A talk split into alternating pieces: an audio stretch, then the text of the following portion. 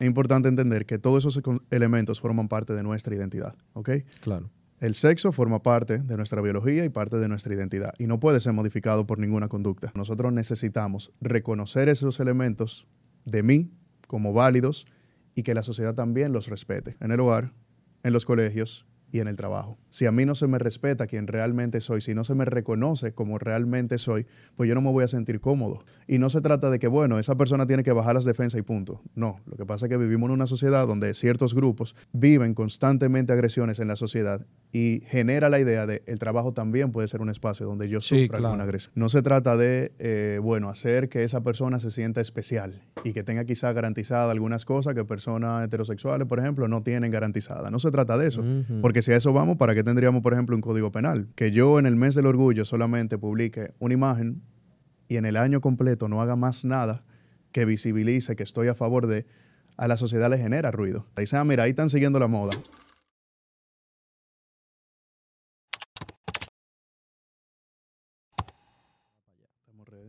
¿Seguro? Sí, hombre. Bueno, señores, bienvenidos una vez más al único espacio del metaverso donde seres humanos y otras especies del mundo del Internet buscan una perspectiva realista del día a día del trabajo. Esto es la nómina. Y en el día de hoy eh, no queríamos dejar pasar la, oportunidad de tener una, una conversación muy interesante sobre un tema que yo entiendo que la gente genera muchas dudas, la gente se confunde un poquito con, terminologías y con posturas, sobre todo, eh, genera mucha polémica en muchas eh, eh, opiniones polarizadas. Sobre todo creo que esta conversación va a tener mucho valor porque era una conversación que yo personalmente tenía muchas ansias de tener y, nuestro invitado lo sabe. Tenía tiempo diciéndole, mira, vamos a conversar de esto pronto, vamos, vamos a buscar espacio, etcétera. Entonces, conmigo está acá Blas Valenzuela, eh, psicólogo. Sí. Eh, tienes un máster en... Eh, en terapia infanto-juvenil, o sea, con infanto -juvenil. adolescentes, o sea, que trabajo más que nada con población joven de hasta 25 años de edad, universitaria y eso. Y también formación en lo que vendría siendo la psicología afirmativa. Y psicología afirmativa, claro. Y sobre todo, creo que más allá de todos esos títulos, pues es mi amigo. Puedo decir que que es mi amigo, nos conocemos desde los 14. Desde los 14. Así que todo el que escuchó un episodio por ahí, eh, específicamente con Catherine, hablando de, de algunas historias mías de, cuando daba clase de, salsa y eso, pues precisamente Blas y yo nos conocemos de esos tiempos. O sea que hay, una, hay una amistad previa. Y eso me permite, pues entonces, entrar en la confianza de esta conversación. Sobre todo quiero que, quiero que sepan que esta conversación nace de, muchas dudas, o sea, de, del interés que genera la duda. Y por lo tanto, eh, a veces los escucha de la nómina se ponen celosos conmigo porque yo soy el primero que disfruta de la, conversación. O sea, yo soy el primero que está aquí y disfruta de poder hacer estas preguntas, de poder resolver inquietudes, de tenerse interés y pues llevarle este tipo de conversación al público para que la disfruten. Entonces, yo quería conversar contigo, Blas, de, este tema, vamos a decir, de inclusión slash, eh, pudiéramos llamarle quizá discriminación, si existe o no, ¿verdad? Con todo el tema de, eh, de la diversidad de género y, orientación sexual y demás. Eh, pero entiendo que para eso primero habría que entender ciertos conceptos básicos. Y yo quisiera que tú me fueras como ayudando y fuéramos conversando para ir adentrándonos en esta parte de cómo toda esta perspectiva se ve en el ambiente laboral. Porque hay mucha gente que dice, ah, hay discriminación. No la hay. Hay oportunidades en, igualdad de condiciones. No la hay. Y la gente a veces se queda dubitativa con, este tema. Entonces, partiendo de, ese punto, ¿cómo, ¿cómo, podemos iniciar con el concepto de, de la comunidad LGBT? O sea, ¿Cómo, podemos adentrarnos en esa parte? Fíjate, siempre antes de comenzar me gusta eh, aclarar dos puntos. Primero que cuando hablamos de este tipo de temas es perfectamente válido que cierta gente se sienta como removido, como incómodo, como, como si genere algo de aversión. Claro. no quiero saber de eso, no, eso no es así, punto. Pero el segundo tú lo mencionaste hace poco, que precisamente eh, sacarle provecho a ese interés que genera la duda. Claro. Porque hablar de estos temas genera muchas preguntas y uno a veces recibe la información y dice, conchale, pero como que entendí lo que me dijo, pero todavía no lo he procesado del todo, siento que tengo más preguntas, o sea que es perfectamente válido que incluso luego de haber escuchado el podcast completo tengamos más preguntas de las que teníamos antes. Claro. Eso abre espacios a, investigar más y a cuestionar más. Pero antes de entender un poquito eh, el tema de si existe o no discriminación eh, hacia personas LGBT en el trabajo, eh, cómo funcionan las empresas y, y todo ese mundo, es muy importante entender el género y cómo es valorado en la sociedad. Ok. Vamos a tratar de explicarlo de la manera más sencilla posible. Tenemos primero, desde la psicología y la sociología, eh, que entender lo que son las normas sociales, que son todas aquellas eh, ideas que se tienen socialmente eh, que le asignan un valor a una conducta. Claro, como la, expectativa, lo que la gente se supone que espera que tú que está bien y que está mal. Exactamente. Como por ejemplo, se considera una norma social el que hablar con la boca llena de comida es algo feo, desagradable, negativo. Correcto. Válido, sí. Las normas sociales le dan orden a la sociedad, son necesarias, pero son sociales. Han sido construidas en el tiempo por nosotros como sociedad. Eh, otra norma social, por ejemplo, que si eh, entramos en un ascensor, lo primero que hacemos es le damos la vuelta y nos ponemos frente a la puerta. Esas son normas sociales. Lo que se espera que es adecuado socialmente hablando. De las normas sociales se derivan lo que son las normas de género, que es eso que considero bueno o malo según el género que tiene una persona. Claro, eso pudiéramos llamarle como lo que escuchamos como roles. De ahí surgen los roles. Ok. De ahí surgen los roles. Tenemos normas de género que indican qué está bien que un niño o una niña haga, qué está bien que un hombre o una mujer haga. Y en función a estas normas de género se crean los roles de género, que habla de ese papel que tiene que desempeñar el hombre en una sociedad y una mujer en una sociedad, hablando binariamente, ¿verdad? De estos dos elementos, eh, que he considerado como adecuado o, inapropiado. Y con todo este escalón de construcción de normas sociales, normas de género, roles de género, se construye lo que es el género. La idea de lo que tengo, que socialmente hablando, es un hombre y lo que es una mujer. Ok. Ok. Entonces vemos un sistema que, en resumen, ha sido construido por la sociedad y que va a variar de cultura y cultura. Lo que he considerado adecuado aquí quizá es diferente a lo que se considera adecuado social y conductualmente hablando en Marruecos, en España, en China, en Japón, etc. Y con esto hablando, entonces, tenemos que entender, si vemos el género como algo socialmente construido, también se ha demostrado en psicología que el género es una experiencia interna, ¿ok? Que vive cada persona. Tenemos el sexo biológico, que es lo que se te asigna al nacer. Si naciste con genitales masculinos, cromosomas más masculinos y hormonas que se tienden a desarrollar más por la parte masculina, pues se te asigna masculino al nacer. Por otro lado, femenino, sí. Claro. Tenemos la identidad de género, que es lo que comenté anteriormente, que tiene que ver con esa experiencia interna de cómo yo me siento, independientemente de cómo mi cuerpo se ha desarrollado. Claro. Y luego viene ya la parte de orientación sexual, que es hacia quién siento la atracción. Y lo último, expresión de género, que es habla de la vestimenta y la forma de comportarnos, de si yo soy amanerado, soy más afeminado, o si me he visto más con ropa que socialmente se entiende que es femenina, mi expresión de género puede ser un poco más femenina. Son esos cuatro elementos. Ok. Sexo biológico. Sexo, claro. Orientación sexual. Identidad de género. Muy bien. Y expresión, de género. claro. Ok, luego te puedo mandar un documentito. No, y, que, y que de hecho yo yo he generado muchas dudas y he buscado mucha información. Y, siempre he tenido la necesidad de, consultar y de validar. O sea, eh, ciertamente, como, como tú dices, he, tenido esta conceptualización un poco general del tema del sexo, orientación, identidad y expresión. Pero inclusive, al ser un tema eh, que para muchos quizá puede costar entender a profundidad, a veces no tengo el temor de preguntar de nuevo, como que mira, aclárame de nuevo cómo es esto. Y, ciertamente la, el interés a través de la duda me lleva siempre a, validar esos conocimientos para, para, estar bien formado. Claro. Y creo que al público también le, le interesa siempre diferenciar esos conceptos para estar claro de lo que se está hablando. Y para entender, claro, es un momento importante. Y también entendiendo esos conceptos o teniendo por lo menos una idea de más o menos qué son, es importante entender que todos esos elementos forman parte de nuestra identidad, ¿ok? Claro. El sexo forma parte de nuestra biología y parte de nuestra identidad y no puede ser modificado por ninguna conducta. La orientación sexual forma parte también de nuestra identidad y se ha demostrado que no puede ser modificado, ni moldeado, ni trabajado, ni prevenido a través de la conducta. Claro. La identidad de género forma parte de nuestra identidad y tampoco puede ser modificado socialmente ni conductualmente hablando. Y la expresión de género también forma parte de nuestra identidad. Porque ¿qué, ¿qué me explica a mí que quizá, por ejemplo, tú puedas tener una preferencia por el color mamey y yo no? Eso es algo que viene contigo, algo que A lo largo de tu desarrollo, tú identificado que te agrada cómo se ve el mamey, que te siente cómodo usando una corbata mamey, Claro. etcétera. ¿Y por qué es tan importante entenderlo como elementos de nuestra identidad? Porque como seres humanos, psicológicamente hablamos, nosotros necesitamos reconocer esos elementos de mí como válidos y que la sociedad también los respete. Claro. No tolere, porque tolerar es como, bueno, yo no estoy de acuerdo con eso, pero nada, que, Pero que a- lo haga. hasta ahí. Exacto, es respetar. Claro. Aceptar sería lo ideal, pero como mínimo respetar. Y eso se puede, ver tradu- se puede ver traducido en diferentes espacios, en el hogar, en los colegios y en el trabajo. Correcto. ¿ok? Si a mí no se me respeta quien realmente soy, si no se me reconoce como realmente soy, pues yo no me voy a sentir cómodo en ese espacio. No me voy a sentir cómodo en mi casa, no me voy a sentir cómodo en el colegio, no me voy a sentir cómodo en el trabajo. Y, ahí viene entonces el tema de, ¿realmente existe o no discriminación? Claro.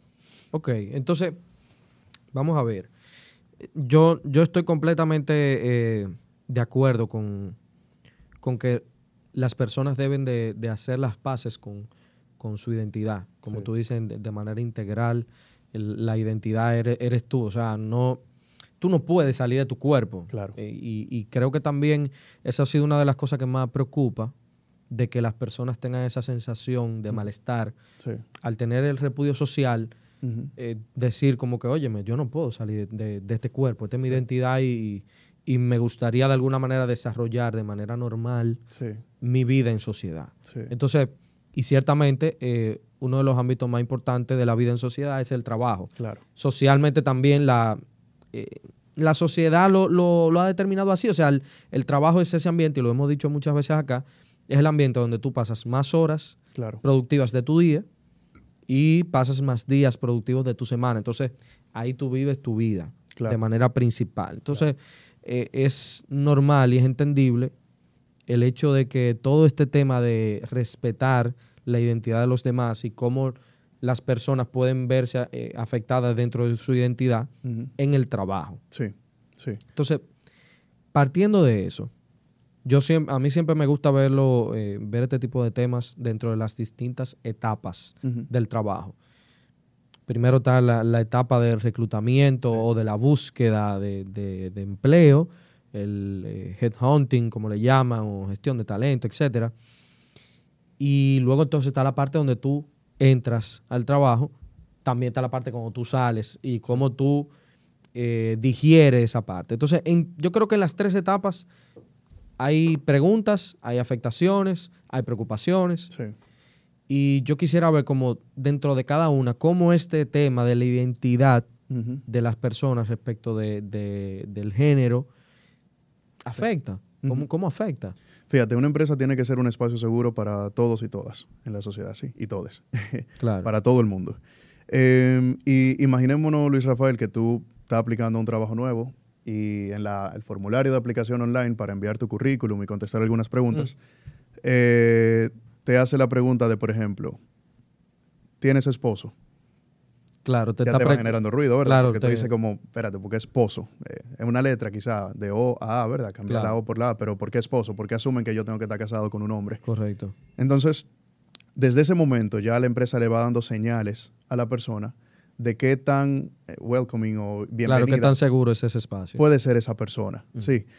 Eh, desde ahí, con los formularios de ingreso, con eh, la, capacitación y la introducción que le da una empresa también al momento de bienvenida a desempleado, hasta cuando se revisan también las políticas eh, internas de la empresa, los códigos de conducta y de ética, de qué realmente está protegido, qué realmente no, en caso de que se dé alguna situación para, si yo como empleado, que soy sexualmente diverso, entro a una empresa y ocurre alguna situación de maltrato, que entiendo que puede estar asociada, porque no todas son asociadas a la sexualidad, hay que ser Claro. realista, pero si se da alguna situación en la que se asocie, se me discrimine por mi orientación sexual, por mi identidad de género, por quién soy en general, que yo tenga un respaldo en esta empresa que diga, mira, pero esto me protege, o sea, yo estoy aquí trabajando porque este protocolo interno de la empresa Claro. me protege y me hace sentir seguro. Entonces, cuando una empresa no tiene este tipo de mecanismos y de instrumentos que hacen que este espacio de trabajo sea mucho más seguro, va afectando personas que de alguna manera u otra en el día a día ya se sienten vulnerables por cómo la sociedad les Claro. trata. Y si yo me siento vulnerable, ¿qué pasa conmigo? Eso es biológico y psicológico. Voy a estar constantemente hiperalerta, quién está hablando de mí, Claro. realmente ese comentario tuvo que ver conmigo o no, eh, quién me está observando quizá más de la cuenta, qué estará pensando esa persona sobre mí. Claro, Y un no conflicto constante. Claro, y eso genera ansiedad, y si tengo ansiedad, pues mi productividad no va a ser igual, si no tengo buena productividad, mi desempeño laboral se afecta, la empresa se afecta, o sea, es Claro. todo un ciclo que va escalando y escalando. Y no se trata de que, bueno, esa persona tiene que bajar las defensas y punto. No, lo que pasa es que vivimos en una sociedad donde ciertos grupos, las mujeres, personas LGBT, eh, personas racializadas también, viven constantemente agresiones en la sociedad y genera la idea de el trabajo también puede ser un espacio donde yo Sí, sufra claro. alguna agresión. Claro, un espacio de guerra totalmente. Y tengo que andar con la defensa arriba todo el tiempo. Entonces, por ejemplo, ¿te ha tocado en alguna ocasión observar algún comportamiento en la etapa pre-trabajo, que es donde estamos buscando trabajo, te están reclutando? Más allá, porque, por ejemplo, quizá un formulario. Puede ser algo que llegue a una etapa muy avanzada dentro de un proceso de reclutamiento.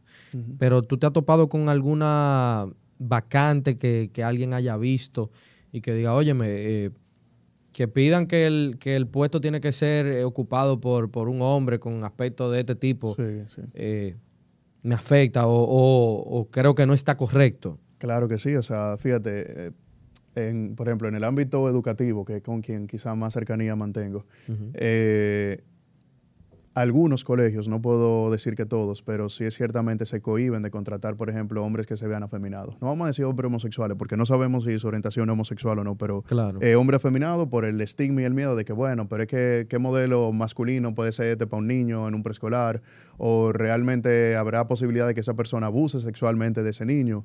O de igual manera, por ejemplo, para los puestos eh, de asistencia eh, como secretaria y todo eso, usualmente prefieren mujeres y femeninas Claro. porque se asocia que este tipo de personas, y, y esas son características que se asocian a nuestra identidad sexual, el ser femenino, el ser cuidadoso, etcétera, eh, se asocia a que por tú ser mujer y femenina, pues entonces tú vas a tener más delicadeza organizando papeles, redactando cartas, firmando algún documento, recibiendo a las personas, como si Claro. nosotros como hombres no tuviéramos esa posibilidad. Claro. Entonces, de alguna manera u otra, todo está permeado con la sexualidad y todo se puede ver reflejado en el ámbito de trabajo. O sea que sí, Claro. hay personas que han perdido la oportunidad eh, de rentar algún apartamento o de conseguir algún tipo de trabajo simplemente por ser quienes son. Independientemente de si hablamos de orientación sexual, de identidad de género o de la forma en que se expresan y que se visten. Claro, sí, yo, y inclusive, yo creo que, eh, no me acuerdo bien con quién fue que estaba comentando en estos días, que cuestionaba, y creo que la gente quizás hasta lo va a tomar un poco en, en broma, cuestionaba el, el- el hecho de existir el Día de la Secretaria. Porque, ¿verdad? Sabemos que el Día de la Secretaria puede ser un día muy lindo en lo superficial, pero, y obviamente esto para el público dominicano que lo entiende mucho mejor, aunque tenemos eh, audiencia de distintos países de Latinoamérica, lo hemos visto por ahí. Eh, la gente aquí en República Dominicana sabe cuál es el trasfondo del Día de las Secretarias. Y creo que parte de una, de una visión muy eh, sexualizada y machista hasta cierto punto, pudiera decir, y atreverme a decirlo, ¿por qué no? De, de todo este tema de, de- de los roles en el trabajo frente a la, a la identidad de las personas. Y, y tú pensás, bueno, eh, es que una posición de secretario solamente la puede asumir una mujer como secretaria, porque es el Sí. día de la secretaria y lo que eso implica eh, dentro de los roles de superioridad y de, y de subordinación. Entonces, sí, cre- creo que se condiciona mucho desde esa parte también. Sí, y el desarrollo, por ejemplo, de políticas que hagan que una empresa sea un poco más inclusiva y un espacio más seguro. No se trata de, eh, bueno, hacer que esa persona se sienta especial y que tenga quizá garantizadas algunas cosas que personas heterosexuales, por ejemplo, no tienen garantizadas. No se trata de eso. Porque si a eso vamos, ¿para qué tendríamos, por ejemplo, un código penal? Porque si el mundo fuera totalmente racional y todo el mundo supiera lo que tiene que hacer, pues no habría necesidad de penalizar ninguna conducta Claro. y de dejarlo por escrito. Correcto. Entonces, así como el Código Penal surge en respuesta a las dificultades que presenta la sociedad, la empresa también debe de tener sus protocolos de inclusión como respuesta a las posibles dificultades que se puedan presentar en este espacio laboral. Ok, y por ejemplo, te voy a, te voy a, voy, a hacer un poquito de abogado del diablo, pero sí. Por, por el contexto, y también voy a ponerte un poquito en situaciones retadoras con las preguntas que te quiero hacer. Por ejemplo, si eh, yo fuera una persona que me identifico de, de una manera diversa en ese sentido, y yo estoy buscando empleo, yo tengo la capacidad o tú recomendarías como eh, que la persona de manera proactiva busque entender si este lugar de trabajo es seguro en ese sentido y cómo lo haría, de manera adecuada o de manera prudente, porque verdad, ciertamente, eh, como tú dices, no, no es un tema de tratar a las personas con especialidad, sino con igualdad o con equidad. Y en ese sentido, yo entiendo que eh, debería ser un, un consejo como general ¿Qué yo, yo pudiera hacer? ¿Tú me recomiendas que de manera prudente pregunte sobre este tipo de política o cómo lo hago? Podría ser. Y si, ah, eh, por ejemplo, en esa entrevista de trabajo no está mal preguntar si realmente la empresa tiene algún tipo de política que asegure la inclusión o protección de personas sexualmente diversas o personas LGBT. Eso no, eso no estaría para nada mal. Y la empresa que reaccione mal o el entrevistado, entrevistador claro. que reaccione mal o se lo encuentre como... Reclutador, me pregunta el reclutador? Eh, ya te va dando señales de si realmente esta empresa claro. maneja el tema con, el respeto que merece. Sí, claro, tenemos las políticas. Si quiere podemos revisarla más adelante cuando continúe el proceso. O no, mira, de momento la empresa no tiene políticas de inclusión. Claro, y entiendo que es un mensaje también doble para el público en el sentido de que las empresas, y es lo que yo siempre he tratado de conversar en, este tipo de espacios, cuando hablamos de la marca reclutadora, ¿verdad? También los reclutadores deben de ponerle atención a eso, porque si la perspectiva o la óptica de quien está buscando empleo sería tener la confianza de preguntar y que alguien te pueda responder, pues entonces también los reclutadores y toda la parte de gestión humana debe de tener en cuenta de, de ser un poquito más proactivo o abierto a poder responder este tipo de preguntas. Sí, y quizá ni siquiera fuera necesario el tener que hacer esta pregunta cuando yo voy a aplicar a trabajar en alguna empresa. Si la empresa tuviera una postura pública Claro. Frente a estos temas. Que quizá en este contexto y en este país puede ser entendible que una empresa le tome tiempo decir, conchale, espérate, quizá este no es el momento porque podemos perder mucho de la productividad o podemos perder muchos clientes. Eso es entendible perfectamente. Pero como en muchos países del mundo, yo te preparo un listado de varias empresas sumamente importantes que, que, públicamente anuncian su postura a favor y de la inclusión, por ejemplo, y de los espacios seguros en el trabajo. ¿Tú la tienes ahí? Oh, pero mira, eh, Adobe por ejemplo. Ok. Eh, American Airlines, Apple, AstraZeneca, Coca-Cola, Converse, Steel Other, eh, Gap, HP, IBM, IKEA, Johnson Johnson, Lando Lakes, Lindleys, Microsoft. O sea, hay un PayPal, eh, hay un sinnúmero de empresas, Ralph Lauren, mira, que de alguna manera u otra han mantenido posturas públicas a favor de la inclusión y de la protección de sus espacios laborales y no es simplemente por un tema de política, de bueno, eh, este tema está de moda, vamos a hacerlo. No, lo que pasa es que la empresa también tiene una gran ganancia y eso es lo que muchos espacios no comprenden. No se trata solamente de que la persona que está trabajando, que está siendo contratada, se sienta segura y punto. Se trata también de que la empresa tiene una ganancia que pueda obtener. Si yo estoy en un espacio donde me siento seguro, y esto está demostrado con investigaciones, yo voy a tener un mayor, mayor alcance de mis logros. Claro voy a progresar en mi, en mi trabajo y en mis funciones, me voy a sentir orgulloso de quién soy y eso va a aumentar la productividad de la empresa. Esa pirámide está, mira, estudiada, comprobada y validada perfectamente, específicamente con la inclusión de personas LGBT en las empresas. O sea que es un tema de win-win, ganamos todos. gana la persona que se siente segura y gana la empresa a nivel de productividad. Yo siento también que, por ejemplo, ha sido otro de los eh, discursos que yo he sostenido en esta plataforma y es el hecho de que yo siento que la responsabilidad social de las empresas cambió. Y ahora mismo, de nada te vale quizás tú eh, tirarte fotos limpiando playas o reforestando, porque ya la tendencia va inclinada a que las personas vean cómo tú tratas a tu equipo de trabajo para determinar qué tan responsable tú eres.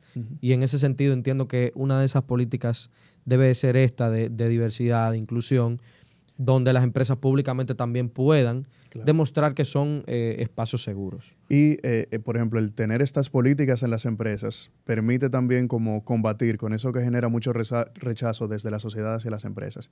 Que yo en el mes del orgullo solamente publique una imagen y en el año completo no haga más nada que visibilice que estoy a favor de a la sociedad le genera ruido. Claro. Tanto el que esté a favor como el que esté en contra de que eso suceda. Dice, ah, mira, ahí están siguiendo la moda. O no, ah, mira, pero ¿y por qué solamente dice que yo puedo trabajar ahí siendo un espacio seguro justamente en este mes? Ah, eso es que quieren ganancia.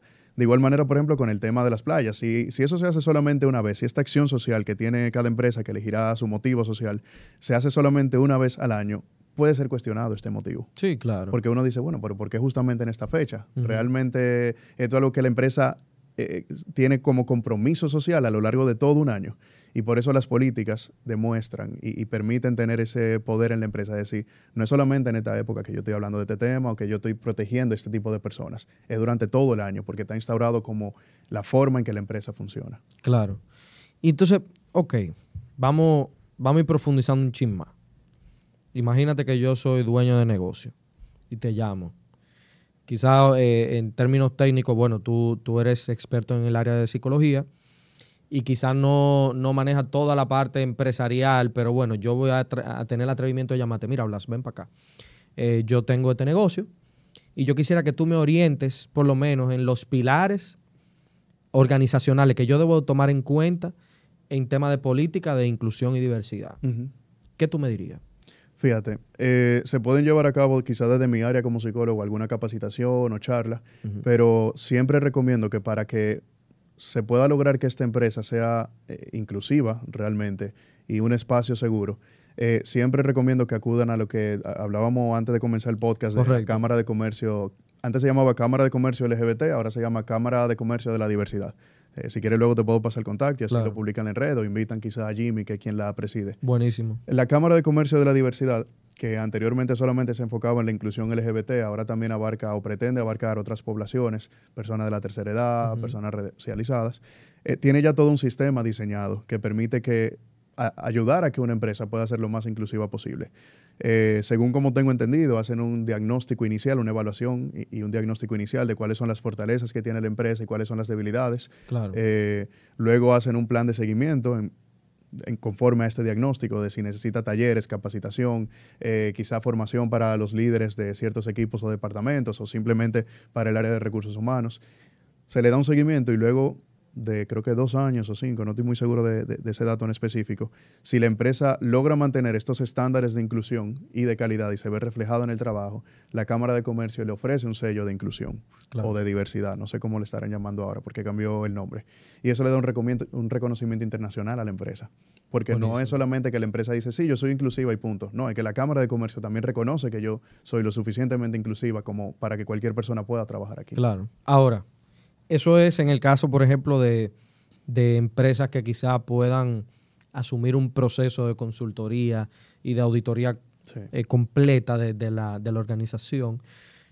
Pero si yo me fuera a, algo un poquito más como boutique, algo más pequeño, imagínate, claro, imagínate que yo tengo 15 empleados y yo te digo, mira, de verdad, yo quisiera que la gente sienta dentro de mi diario qué hacer, sienta que esto es un espacio seguro en estos términos de diversidad e inclusión.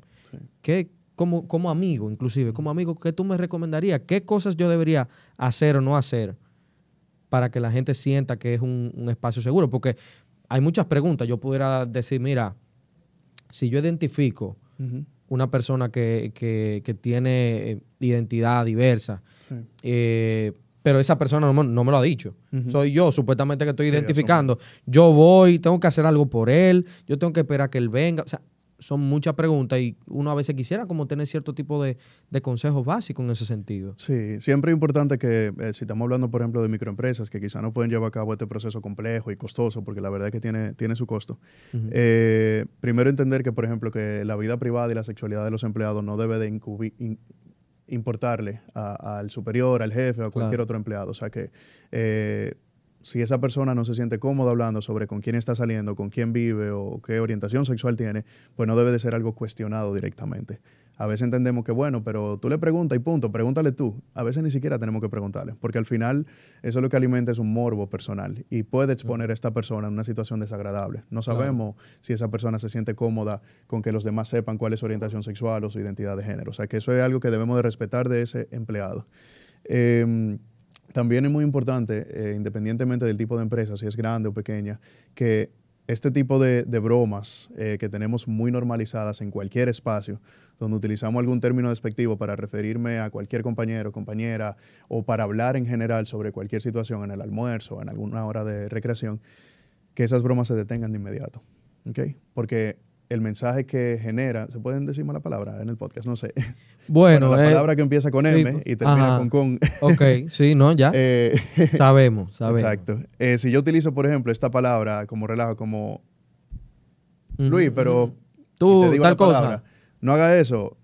la intención que tiene, y creo que lo hablaban anteriormente en el podcast donde hablaban sobre acoso laboral y violencia, para que una conducta sea considerada como violenta, tiene que ser una amenaza o conducta, tiene que haber una intención y tiene que generar daño. Claro. Utilizar estas palabras de manera despectiva, de forma burlona, para referirme a cualquier cosa en un sentido negativo o de broma, es una conducta violenta Claro. y puede afectar a cualquier persona. Y quizá yo no estoy afectando a un empleado que puede identificarse como homosexual o como sexualmente diverso, pero si yo tengo, por ejemplo, un padre contratado en mi empresa, un padre heterosexual, vive con su esposa, tiene varios hijos, eh, y yo me refiero constantemente, en mi espacio de trabajo se habla constantemente de forma despectiva y burlona sobre personas de la comunidad LGBT, y si ese padre tiene un hijo que se encuentra pasando por un proceso sumamente desagradable, Claro. eso va a tener un impacto también en el desempeño de esa persona. Claro. Entonces, todo esto de interrumpir y no permitir estas normas, eh, estas bromas que pueden ser despectivas, el no cuestionar sobre la vida privada del empleado. Y si alguna empresa se siente cómoda también, no está de más. Así como algunas tienen algún pin en sus identificadores, un pin de la empresa o un pin sobre el día del cáncer de mama, por ejemplo, contra el cáncer de mama, algún pin también que represente que, que esto puede ser un espacio seguro o que se acepta la diversidad y la inclusión, también suele ser una señal que le manda no solamente al empleado, sino a cualquier cliente que vaya a la empresa como, ah, mira, pero qué bien, quizás esto puede ser un espacio seguro para mí. Puedo hablar libremente, puedo funcionar libremente y no, no tengo el miedo de que me van a juzgar o me van a cuestionar o discriminar. Claro. Y, ok, muy bien. Si yo, por ejemplo, entonces me encuentro en una situación eh, de discriminación o de, o de broma, de acoso, vamos a llam- pudiéramos llamarla un poco acoso, porque Sí, acoso. porque ciertamente, o sea, cuando tú a una persona quizá la estás asediando con este tema, y ahí, ahí, ahí, y por ejemplo, quizá una persona que sea muy reservada en el trabajo con, con identificarse en ese sentido de cuál es su orientación, su preferencia, y tú como colaborador lo asedias. La gente sabe cuando, cuando tú estás asediando a alguien en ese sentido. Eh, el liderazgo de la empresa, un gerente, un supervisor, eh, óyeme, ¿cómo, ¿cómo le entra esto? ¿Cómo, cómo le entra esto? Porque eh, eh, es como complicado quizá gua- guardar el- la integridad del colaborador Sí. para quizá no armar un escándalo, pero al mismo tiempo también es necesario demostrarle que, que- claro, demostrarle que es un espacio seguro, o sea, hacerle frente a este tipo de situaciones. ¿Tú, tú has tenido alguna ocasión, has escuchado, has compartido con, con alguien que haya tenido alguna situación de ese tipo? Sí, sí. Y antes de, de comentarte la anécdota, es muy importante que, que más que los empleados que quizá tengan una categoría, no sé cómo decirlo laboralmente hablando, pero una categoría menor en la jerarquía de la empresa, siempre es muy importante que los líderes puedan ser este modelo que represente este espacio de inclusión. Quizá Claro. mi secretaria la estamos trabajando, estamos entrenándola por sus creencias para que ella pueda eh, ser lo más inclusiva posible dentro de sus funciones.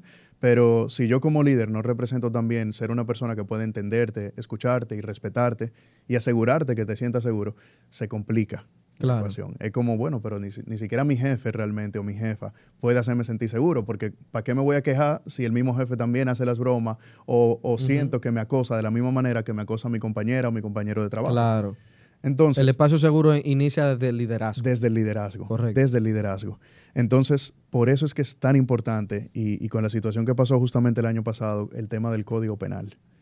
Si en el código penal de nuestro país estuviera tipificado como agravante la discriminación por identidad de género o orientación sexual, quizá la empresa no va a ser quien responda por mí frente a una situación de acoso, pero yo tengo un mecanismo legal que sí me puede respaldar. ¿ok? Lo ideal es que se pueda gestionar y resolver dentro de la empresa a nivel interno. Pero si, como he tenido el caso, eh, que a eso venía la anécdota, si es un espacio donde ni la secretaria respeta, ni mis compañeros de trabajo respeta, pero tampoco mi jefa, que es la dueña de la empresa, respeta, pues no tengo salida, no tengo, de- no tengo otra opción que salirme del trabajo, Claro. porque nadie va a entender la situación que está ocurriendo y, y esa violencia se va a mantener institucionalizada, porque la institución permite esta empresa, e- esta violencia. Entonces, por eso es tan importante que en el Código Penal quede por escrito que una forma de discriminación puede ser por orientación sexual o por identidad de género. Porque eso es lo que me permite legalmente decir a mi abogado, hey, en la empresa, mira, está pasando esto, esto y esto, no Claro. están respondiendo, me voy ahí y la situación puede continuar, tengo miedo, me está generando tal síntoma, esto, esto y aquello.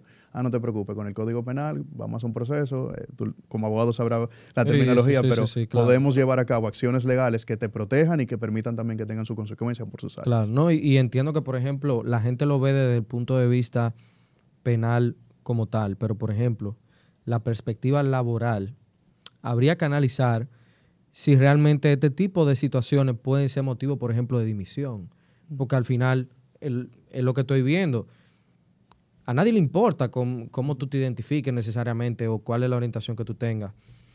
Eh, pero asediarte ya es algo como excesivo, en lo cual tú, tú también tienes, tiene que ver que haya consecuencias. Entonces, eh, entiendo que, que, es una situación que debe de cambiar en ese sentido y debe de dársele mucho más garantía a las personas en general para que todos puedan sentir que es un espacio seguro. Sí, y, y tú como abogado, como abogado bien sabes que lo que no está prohibido por ley de una manera u otra está permitido. Sí, claro. Entonces, si no está prohibido por ley ni en el código de trabajo, eh, que, se discrimine por orientación sexual o identidad de género, pues es un permiso social que se está dando también. A que la empresa lo haga, los jefes lo, hagan, eh, los encargados de departamento lo hagan, los secretarios o asistentes lo hagan. Entonces hay un permiso social ahora mismo a poder discriminar en el espacio laboral y en otros espacios por tu orientación sexual o por tu identidad de género, porque no está tipificado como, como algo prohibido en el Código Penal. Ok.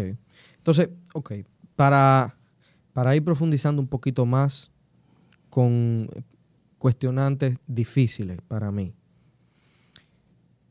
Te voy a poner dos situaciones que quiero, que quiero saber tu opinión. La primera de estas es en el tema, y bueno, tú me aclararás. No sé si es un tema de identidad o si es un tema de expresión. Pero sé que es muy popularizado, eh, es muy popularizada la duda del tema de eh, los pronombres. Ah, sí. Porque realmente estamos hablando del ambiente de trabajo y es en ese ambiente en el cual las normas políticamente correctas tienen que salir a pasear. Y llega entonces la duda y el conflicto de decir, óyeme, eh, en un oficio, en un correo o en una reunión de trabajo, ¿cómo, cómo lo manejo? Eh, el tema de, todas, todos, todes, para la gente es muy complejo. Hay gente que dice, no, ¿y por qué tú estás escribiendo eh, esa O con una X o esa E con una X? O sea, ¿cómo manejar esa parte? O sea, primero quiero saber si es un tema de, identidad o un tema de expresión y cómo manejar en términos organizacionales esa parte. Es un tema de identidad. Porque habla de una experiencia interna, de cómo yo me siento conforme a cómo se refieran a mí. Si se refieren a mí como un él y yo me siento cómodo, pues bien, pueden utilizar él conmigo como pronombre. Si se refieren a mí como ella, yo digo, espérate, pero es que estoy cansado que me digan ella, yo no soy una ella. Eh, pues habla de una experiencia interna, o sea que eso habla de identidad. Em, otra, y qué bueno que hiciste la pregunta o pusiste el escenario, porque otra de las recomendaciones también sencillas que se pueden hacer en cualquier empresa, sea pequeña o grande, es así como cuando yo redacto un correo y pongo Blas Valenzuela, psicólogo clínico, experto en modelos afirmativos, al lado de mi nombre puedo poner entre paréntesis él él, ellos. Ya eso le indica a esa persona que yo le envío el correo que yo prefiero que se me refiera a mí como él, como en el pronombre masculino. ¿Ok? Eh, y de igual manera, yo sé que también esto es un tema que cuesta, quizá no es uno de los primeros escalones que debemos de alcanzar ahora mismo con todo lo que queda pendiente por lograr, eh, pero hay formas también de expresarnos de manera inclusiva sin utilizar la E o la X. En vez de yo decir, eh, vamos a invitar a todos los empleados al almuerzo de Navidad, vamos a invitar a todas las personas que trabajan aquí al almuerzo de Navidad. Es una forma inclusiva de referirme a eso. Lo que pasa es que requiere de un poquito de esfuerzo. Claro. Eh, pero no estoy utilizando la E porque quizá no me siento cómodo. O mira, vamos a redactarle, eh, si dicen, vamos a enviarle un correo a todos los clientes eh, para que puedan, no sé, venir a buscar el bono, no sé, o empleados para que vengan a buscar el bono. Vamos a redactar un correo para todas las personas que trabajan aquí para que vengan a buscar el bono. Claro. O sea, siempre hay formas también de rejugar. En el español quizá un poquito más complejo, pero siempre hay formas de rejugar con esto. Y esto no es un capricho o un antojo, el que, hay, yo quiero que se me trate con el pronombre que yo quiero. No, porque si tenemos aquí un grupo de ocho, de, dos hombres y ocho mujeres y se nos trata a todos de ellas, alguno va a decir, hey, espérate, espérate. Ajá, ajá, ha pasado. Entonces, sí, pasa. sí podemos ver cómo, cómo esto afecta a personas que no solamente son sexualmente diversas, sino que también a personas heterosexuales y que se identifican con el sexo que se les asignó al nacer. Claro. Entonces, eso forma parte también de eso que habla al inicio de la identidad, de yo reconocerme, pero que el otro también reconozca quién yo realmente soy. Claro. Y obviamente también apoyado un poco bajo la iniciativa de, ambas partes, o sea, porque veo que en ese, en ese ejemplo que tú me pones, el primero, también la persona eh, tiende a ser un poquito propositiva en ayudar. O sea, Claro. no, no solamente partir de, desde la victimización, sino también colaborar entre todas las piezas a hacer que esto pase. Claro. Tanto desde el liderazgo, los colaboradores, o sea, todos poner de, de nuestra parte para que el espacio sea seguro. Sí, si queremos quizá allanarlo un poquito más y poner un contexto, un ejemplo fuera de la diversidad. Si tú, Luis Rafael, te identificas como una persona honesta, imagínate que yo todos los días en el trabajo te diga, no, porque el deshonesto es este, no, porque como tú eres deshonesto, no, pero cuando tú eres, tú como siempre eres deshonesto y te lo digo todos los días, Claro. voy a decir, conchale, pero es que yo- soy deshonesto, ¿no? Es que yo, yo no me siento incómodo, me da rabia que me digan deshonesto constantemente. Y para ti quizá puede ser muy importante identificarte como una persona honesta y que el mundo te reconozca así, porque eso forma parte de tu identidad. Claro. Entonces lo mismo se traslada a la sexualidad. No, y que por ejemplo, poniéndome ejemplos muy claros y, y hasta reciente me pudiera atrever a decir. Eh, la- es verdad, la, la sociedad ha dictado unas reglas que, que evidentemente uno está muy acostumbrado. Yo veo gente que, por ejemplo, en el trabajo, si es una persona mayor que yo, así sea que tenga 30, 40 años, don fula- doña fulana, no, no me diga doña. Exacto. Entonces, o sea, a- ahí está, ahí está el punto. O sea, si tú me dices que no te diga doña, pues entonces no me diga a mí. En la manera en como yo no quiero que tú me. me Y es un tema de respeto al final. Es un tema de respeto. Claro. Y entonces, ok, vamos otra vez a otro reto. En el tema de la expresión. Y te voy a poner un ejemplo muy extremista, porque la verdad es que, aunque la gente quiera decir que eso es así, yo no lo veo. No lo he visto. Sí. De verdad, yo personalmente no, no lo he visto con mis ojos. Pero hay gente que se pregunta y dice, mira, si una persona que tiene eh, una identidad diversa, eh, de repente quiere llegar al trabajo, eh, si es una persona del género masculino. Pero su expresión es femenino eh, o femenina, y por ejemplo llega con pestañas, con maquillaje, no sé. Sí. Porque la gente se, se plantea esto- estos extremos. Si llega Sí, así sí. al trabajo, ¿qué yo voy a hacer? Si es una persona de atención al cliente y, y un usuario viene y ve a esta persona así, o sea, eso es- esos ejemplos existen de verdad. Eh, ¿Cómo lidiar con este tipo de, de- de ejemplos? ¿Qué, ¿Qué uno hace con eso? Sí, o sea, la verdad es que así como quizá tenemos que aprender a aceptar personas sexualmente diversas, también personas de la comunidad tienen que aceptar las normas del trabajo. Y todos los espacios de trabajo tienen un código también de vestimenta que debe de ser aplicado de manera general. Si la regla es, por ejemplo, no maquillajes pronunciados, eh, no escotes, no camisas sin mangas, no importa cuál sea tu expresión de género, esas son reglas que tenemos que cumplir. El problema está cuando esas normas de vestimenta se te asignan específicamente por el género que tú tienes. ¿Ok? Eh, y claro, es que, como vuelvo y digo, eh, yo sé que es un tema que quizás tome tiempo trabajar, Claro. porque hay una respuesta social que va a tener el cliente de esa empresa cuando vea a este hombre en falda trabajando, Claro. que la empresa dice, bueno, es que igual él cumple con sus funciones, eso forma parte de su identidad, trabaja frente a, a un escritorio donde no se le ve la falda y quizá pasó a buscar un café para la clienta y cuando se lo dio, eh, la clienta se quedó como asombrada Ajá, dijo, yo no oh. vuelvo para acá. Bueno, hay que ver también cuál tipo de cliente queremos recibir en la empresa, sí, independientemente de la ganancia económica, Claro. pero ciertas, ciertamente hay ciertas normas de vestimenta también que tenemos que cumplir de manera general. El problema está cuando la limitamos en función al género que yo creo que tiene mi empleado. Claro. No sé si se... Sí, sí, no, y, y creo que es muy acertado porque eh, sobre todo me quedo con, con la parte de entender que es algo muy complejo y ciertamente estamos Sí. todavía en pañales tratando de entender muchas cosas en este sentido. Y óyeme, creo que la respuesta que me diste es muy, muy satisfactoria tanto para mí quizá como para el público, Sí. en el sentido también de entender que el hecho de nosotros tener distintos tipos de características como humanos, ya sea en, en el tema de la identidad, en el tema de gustos, eh, hasta deportivos, religiosos, orientación religiosa o política, lo que sea, hay normas en el trabajo que también, si no rayan dentro de la arbitrariedad Claro. o, o dentro de la lesividad mía como persona, eh, debemos de cumplir. Y hay gente que también como que sobrepasa ese límite en, en los discursos que tiene y dice, no, yo debería de sentirme que yo puedo hacer lo que me da la gana. Y, y es un discurso también que hemos tratado de desmitificar acá, de que no estamos vendiendo que la gente haga lo que le da la gana, sino que de alguna manera hay un equilibrio entre el respeto hacia las personas, pero también el respeto a las organizaciones y a los protocolos que Sí. de manera adecuada tengan. Sí, como seres humanos tenemos la tendencia a catastrofizar, a pensar siempre en el peor escenario, Ujú, o lo que sí, yo creo sí. que puede ser lo peor. Entonces, Realmente, estadísticamente hablando, no suelen suceder esos casos donde una persona tiene una expresión de género tan diversa que hace ruido en la empresa o con los clientes. Eso no suele ser la realidad. Claro. Eh, pero entiendo que puede ser una preocupación válida también, que un dueño o dueña de una empresa diga, conchole, pero aquí si me pasa esta situación, es que van a dejar de venir a comprarme los medicamentos, eh, si tengo una farmacia, o van a venir a dejar de utilizar mi servicio como empresa. Pero la verdad es que no es la realidad. Así como personas eh, que son vulnerabilizadas, como personas LGBT, tienden a pensar cuál puede ser el peor escenario que se me puede presentar en el, en el trabajo, también personas que no son LGBT tienden a pensar cuál puede ser el peor escenario que se me puede presentar teniendo una persona sexualmente diversa en mi empresa. Claro. Entonces siempre es importante tener eso en cuenta porque no necesariamente ese miedo que tengo va a ser racional y real a lo que sucede en el día a día. Ok. Entonces, para finalizar, quiero cerrar con dos preguntas para ti. Sí.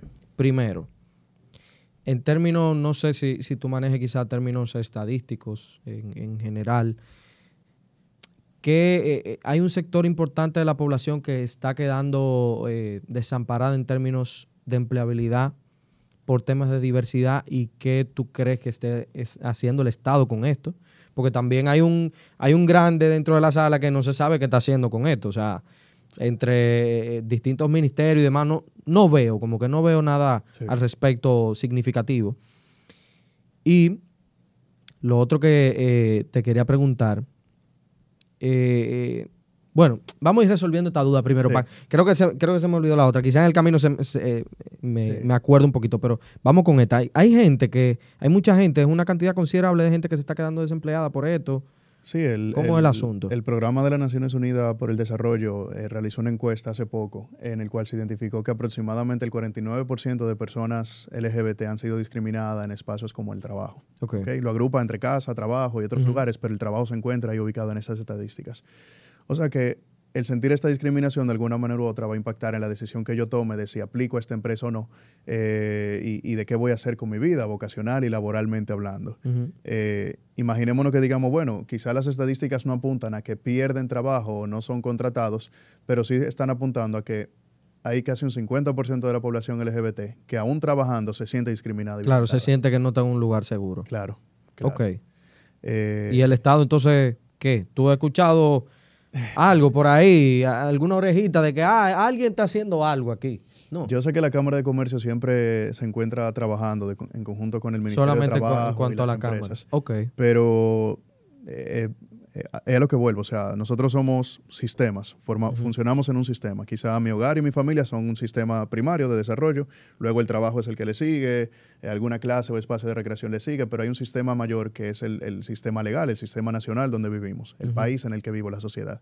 Y si este sistema no tiene leyes que me permitan sentirme protegido o actuar legalmente cuando se me violenta, pues entonces estamos viviendo en un estado de desprotección Claro. total. Entonces, ya me acordé de la última. Y, pero esta es bien reflexiva. Y yo creo que yo mismo he visto como cómo formular quizá una respuesta provisional al respecto, pero yo siempre obviamente estoy abierto a, variar mi opinión. Sí. Hay gente que piensa que hay profesiones destinadas para cierto tipo de personalidades. Y ahí no, no solamente estamos hablando del empleo, sino a vocación como tal. Sí. Eh, y hay algunas bajo las cuales la sociedad, eh, en todo este tema del estereotipo y, Sí. y las normas y las reglas, eh, como que inclina una cosa para un lado, otra para otro. Y por ejemplo, te voy a hacer un comentario totalmente franco. Hay gente que dice que para las personas que tienen una identidad diversa, el sector creativo le es ideal, Sí. pero el corporativo no. Son, son discursos tradicionales. Aquí yo no estoy diciendo nada que, Sí, sí, que que no sea se del otro mundo. Es, la realidad del trabajo. ¿Qué opinión te merece? Fíjate, si revisamos quizá a lo largo de la historia, eh, hay personas eh, que han sido muy importantes y que no necesariamente forman parte de- del mundo del arte, del maquillaje, de la actuación, eh, que son también personas LGBT. Alejandro Magno, por ejemplo, era un hombre bisexual. Alan Turing, que fue quien logró identificar el código y el sistema que utilizaban simbólico en la Segunda Guerra Mundial, los nazis, fue que logró también deconstruir esto para que podamos terminar con la Segunda Guerra Mundial y también gracias a él hoy en día tenemos las computadoras. O sea que estamos viendo científicos, estamos viendo eh, luchadores quizá, conquistadores, de alguna manera u otra le podemos Claro. decir emperadores. Eh, pero sí, o sea, se puede ver personas LGBT tanto en el mundo del arte como en el mundo de las ciencias, en el mundo del derecho. O sea, al final la identidad sexual no está ligada a ese aspecto vocacional. Son elementos aparte, totalmente. Claro. Eh, o sea, que, que no. Son estereotipos que se tienen de que se piensa que las personas LGBT solamente forman parte del mundo artístico y recreativo. Eh, pero la verdad que esa no suele ser la realidad. Claro. No es la realidad. No, y yo, yo quisiera también agregar y comentarte. Tú, tú que me conoces hace muchos años, por ejemplo, a mí me gusta mucho el fútbol. Sí. Eh, soy muy apasionado, muy fanático del fútbol. Y creo, inclusive, me, me topo en Instagram con muchos reels y videos de, por ejemplo, entrenadores y jugadores hablando dentro del ámbito deportivo, hablando del trabajo Y de cómo eh, como un empleo les afecta todo lo que a nivel social y de interacción entre las personas les afecta. Y una de las cosas que me ha llamado mucho la atención es la expectativa y la reacción que genera cuando un deportista, primero de manera anónima, porque eh, no sé si ustedes se han dado cuenta, surgen los rumores de que alguien de manera anónima eh, va a declarar cuál es su identidad o su orientación Sí. y luego entonces todo el revuelo que causa ah, que un jugador de, de fútbol americano, de fútbol soccer, un pelotero, un pelotero. exacto, un pelotero, exacto, Sí. un, luchador de lucha libre, bo- boxeador, lo que sea. Y ponerme en ese escenario y decir, óyeme, qué difícil es Sí. para una persona que quiera y tenga todo el deseo de hacer su trabajo, sentirse vulnerable, sentirse lesionada Y por, desprotegida. y desprotegida por su orientación, por su identidad. Eh, tiene que ser bárbaro. tiene que Sí, ser bárbaro. y por eso es que tan importante, y qué bueno que se está haciendo este- este podcast, es tan importante que la empresa mantenga una postura pública con sus políticas que permitan la inclusión y la seguridad. Hay una frase eh, que dice Desmond Tutu, eh, en el cual dice, eh, si has elegido la... Voy a parafrasearla así. Claro, Si has elegido ser neutral frente a situaciones de violencia, significa que has elegido el lado del opresor.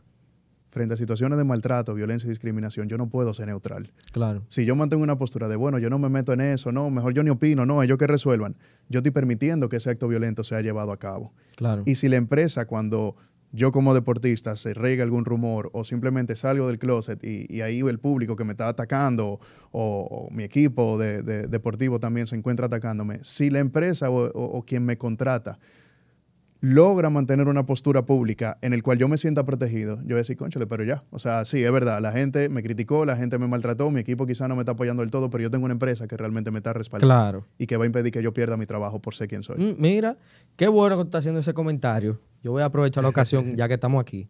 Y yo sé que alguien muy especial, aunque estemos grabando esto hoy, lo va a estar viendo. Yo, eso yo lo apuesto, es una apuesta segura. Qué bueno que tú diste ese mensaje, porque ese mensaje le sirve de respuesta a un amigo muy especial que yo tengo. Y que le voy a dar mención en este espacio porque este espacio es de él y, y es una persona que me inspira mucho. Es muy, muy amigo mío. Se llama Anderson Dirosier. Mm. Y dejo este espacio para que las personas lo sepan. Anderson Dirosier es una persona ejemplar para la República Dominicana, que es donde estamos y estamos grabando este, este podcast. Es una persona ejemplar. Yo, yo, no, yo no he conocido o he conocido muy pocas personas tan ejemplares como, como Anderson. Anderson es de mis mejores amigos desde hace tiempo, de la universidad. Y es una persona súper ejemplar. Y da la ocasión de que llega tan lejos, y tan lejos y tan lejos, rompiendo brazos, llega hasta Harvard y pronuncia discursos representando a diversos estudiantes con los cuales se, eh, eh, los cuales se sienten identificados con él Sí. y representados por él. Y es dominicano. Y, y es, y, y su identidad es, es- es parte de esto. Y yo he visto tantos comentarios que yo he tenido que salirlo a defender y públicamente lo digo, Anderson, disculpa que lo revele. Él mismo me dijo, mira, no te dejes llevar de todos estos comentarios. Yo me puse de, Claro. de imprudente también a, a devolver una cuanta cosa. Óyeme, hay mucha gente ignorante en el internet y en las redes sociales. Y yo me puse a responder porque yo decía, óyeme, también, qué pena me da. Inclusive se lo puso en un comentario. Yo le dije, no sé si decir que la República Dominicana merece personas como tú, porque países como estos necesitan gente de las cuales estar orgullosa, o me confundo y digo, es que la República Dominicana no te merece, porque mira el esfuerzo que tú estás haciendo y por tu orientación o tu identidad, y también por tema de, de- de, hasta cierto punto, de raza y de nacionalidad, que la gente quiere decir que, que por el apellido que él tiene, que él es haitiano. Mentira, es más dominicano que todos nosotros. Discriminación total. Óyeme, el país no te merece. Entonces, para mí es muy duro que personas como esta y como muchos allá afuera merecen ser respetados, merecen orgullo y, exaltación porque son personas de trabajo en excelencia y que por este tipo de situaciones eh, se vean mermados. De verdad, me, avergüenza mucho y me da mucha pena y espero que, este tipo de espacios también sean propicios para que la gente vea que todavía hay espacios seguros en, en, el mundo, en el país, en República Dominicana. Yo quiero también ser parte de, esto, de que la gente haga reflexión, de que la gente se cuestione. No necesariamente la gente tiene que estar de acuerdo conmigo ni contigo, pero que respete y que pueda por lo menos darse la oportunidad de reflexionar. El que está oyendo este podcast, espero que, se, que sea porque se está dando esa oportunidad. Sí, así es. O sea que eh, yo te agradezco mucho eh, Blas, la, invitación. Eh, de hecho, qué bueno que, mencionaste el, episodio de, Nadia, ah, porque realmente este fue el culpable de que nadie se sentara acá dando tremendo episodio sobre el tema de, del acoso en el trabajo. Eh, te agradezco la amistad, te agradezco la franqueza, la sinceridad todo el tiempo. Te agradezco que a pesar de quizá la, distancia social por distintos compromisos, mantenga la amistad, tan cercana como siempre, o sea, tener quizá tiempo sin vernos y conversar tan fluido eh, de, nuestras vidas. Te agradezco también por ser orgullo para este país y que la gente también lo sepa. O sea, cuando, cuando yo vi que, eh, terminaste tu, maestría especializada en estos temas, yo decía, oye, yo no conozco a más, y se lo he dicho a mucha gente, Máximo lo sabe, yo se lo he dicho a mucha gente, yo no conozco gente todavía, por lo menos a nivel de relación de amistad o lo que sea, que esté especializada en esta materia. Entonces, nos estamos formando. Hay talento en este país. Y no importa eh, todo este tipo de, condición o de personalidad que tú tengas, no condiciona tus talentos, no condiciona tus habilidades. Y yo siempre he exaltado y siempre lo haré la persona en excelencia que tú eres, lo digo públicamente, no, no me importa lo que los demás piensen al respecto. Eh, te exalto, viejo. Te exalto. Tú, tú eres un orgullo para, para mí y para todos. De verdad, te felicito muchísimo. Gracias. Así que, eh, nada, ya tú sabes que cuando tengamos preguntas más complejas de ahí, claro. un timbrazo y eso es aquí sentado. Claro, cuando quieran. Eh, así que tus redes sociales, donde eh, podemos encontrarte por ahí. Sí, pueden encontrarme en el Instagram como psicólogo Blas Valenzuela. PSI. Punto, ajá, PSI. Punto. Blas Valenzuela. Sí. Blas Valenzuela. Eh, y ahí sale ya el teléfono de contacto para eh, charlas, terapia. Eh, y también cualquier información que postee ahí también puede ser muy útil para cualquier empresa y cualquier persona. Buenísimo. Sobre todo esas redes sociales tuyas están muy chulas. ahorita, cuando apaguemos la cámara, te voy a preguntar un par de cositas por ahí. Así que, señores, gracias por la sintonía, gracias por el apoyo. Eh, de verdad, este espacio es de ustedes. Hemos recibido mucho cariño en estos días y vienen cosas muy grandes por ahí. Así que manténganse pendientes. Recuerden seguirnos en todas nuestras redes sociales: Instagram, eh, TikTok, Twitter, LinkedIn. Eh, también recuerden suscribirse y encender la campana de notificaciones. Estamos en YouTube, Spotify en formato de video y en Apple Podcast. Y sobre todo recuerden, como siempre, revisar su cuenta bancaria de preferencia porque usted, si usted mismo que está escuchando, está viendo esto, no sabe cuándo caiga la nómina. Así que si quiere su chelito y un poquito de conocimiento sobre el día a día del trabajo, de una manera realista, espérenos hasta la próxima quincena.